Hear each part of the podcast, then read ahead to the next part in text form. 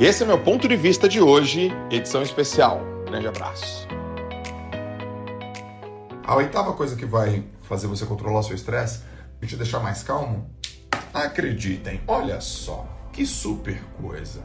Que super coisa vou falar agora, que é respira. Respira. Respira. Eu tenho aprendido isso muito com os meus filhos, galera. Molecadinha tem os draminhas deles, né? Cai, bate não sei o que, bate a boca, cai, não sei o que, outro joga o um negócio na cabeça dele, pá, bate o negócio, arranca o pá, tá, os moleques choram. E eu lembro, toda vez que os meus filhos choram, eu lembro de um livro.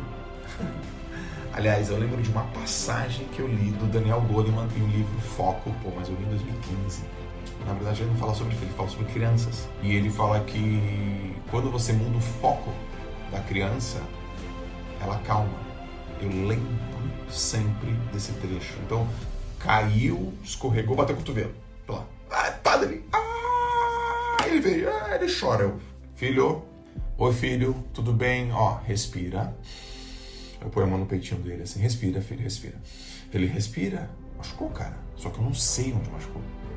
Eu não sei onde está doendo. Então eu peço para ele respirar. Quando eu peço para ele respirar, ele vai acalmando, vai tendo controle. Eu falo, eu sei, filho, eu tava brincando, caiu porque tava brincando. Ele foi, foi. Mostra pro papai onde tá doendo. Ele falou, aqui. Aí eu sei que tá aqui. Mas algum lugar tá doendo, filho? Ele fala, não. Então eu tiro o foco daquele choro todo e entendo onde está dor. Respiro, põe a mão no peito dele. Respira onde está doendo, né? Respira porque não está doendo. Não, está doendo. Caiu, machucou? Está com uma dor? Está doendo. Agora, onde é essa dor? Então, o que, que eu quero dizer com isso? Ah, João, mas isso é só para criança. É nada. A respiração ajuda. Respirar, controle, volta, desce, baixa foca na tua respiração por alguns minutos e entende o que está acontecendo. O que está acontecendo? E o que, que é entender o que está acontecendo? Entender o que está acontecendo é reconhecer que emoção é essa. E reconhecer que emoção é essa, senhoras e senhores, bem-vindo à inteligência emocional. Funciona muito. Funciona com criança, funciona com adulto. Respira. Ok? Essa é a 8. A 9 é diga não. Quer diminuir o estresse? Quer ficar mais calmo? Diga não. Aprenda a falar não. Diga não. Tem aquela questão, né? Existem três palavras dificílimas de falar, né? Inconstitucionalissimamente é a primeira.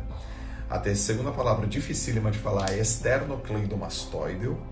E a terceira palavra difícil de falar é não. O que a ciência sabe sobre não? Quanto mais é difícil para você falar não, maior é a probabilidade, a correlação para você ter exatamente isso que a ciência fala: aumento de estresse, depressão e burnout. Quantos caras no trabalho não conseguem dizer não para os seus colegas, para os seus pares, para o seu chefe, aquilo vai, aquilo vai inflando, aquilo vai inflando, aquilo vai inflando, aquilo vai inflando, aquilo vai estressando, aquilo vai estressando, aquilo vai estressando. Então a gente tem que falar não. Por que, que a gente tem dificuldade em falar não? Porque a gente acredita que ao falar não a gente vai ser grosso, desrespeitoso não aceito, a gente vai ser. A, a opinião dos outros afeta muito uh, as nossas decisões. Então tem uma, tem, uma, tem uma questão de rejeição. E a gente odeia ser rejeitado, né? O ser humano ele lida muito mal com a rejeição. Rejeição. Então quando a gente diz não, tem dificuldade em dizer não, a gente aumenta o estresse. Eu era um cara no passado que tinha bastante dificuldade em dizer não. Em 2012 eu fiz terapia. Eu acho que eu nunca contei essa história, né? Fiz terapia em 2012. Aliás, eu comecei a fazer terapia, porque eu faço terapia até hoje e acredito que todo mundo que fazer terapia. Em 2012, eu, eu decidi ser o mentor da seleção olímpica de natação, porque até a Olimpíada no, no, no Brasil teve, né, 2016, eu falava, cara, eu quero ser um mentor. E a primeira coisa que a gente identificou na, na, na sessão foi que eu não sabia dizer não, cara.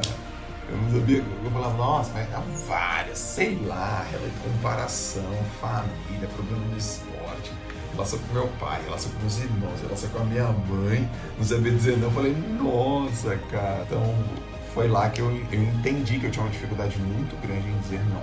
Tá? Como que eu resolvi isso? Não sei é não, galera. A verdade assim, é tudo é não, exceto o sim óbvio. Não tá claro?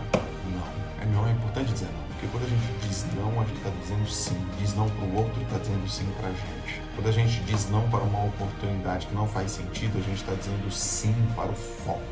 E o foco é saber dizer não. A gente tem que aprender a fazer esse troço aí, cara. A gente tem dificuldade. Então é não.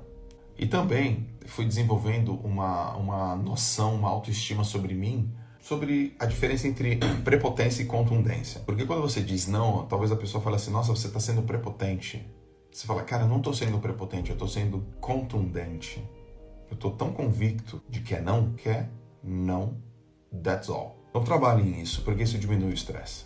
Porque isso vai te deixar mais calmo. Se não for um sim óbvio, galera, então é um não óbvio. Joel, vou resolver isso hoje? Não sei. Joel, posso melhorar isso hoje? Pode. Consegue. E aí, curtiu? Amanhã tem mais. Então te espero aqui amanhã no ponto de vista.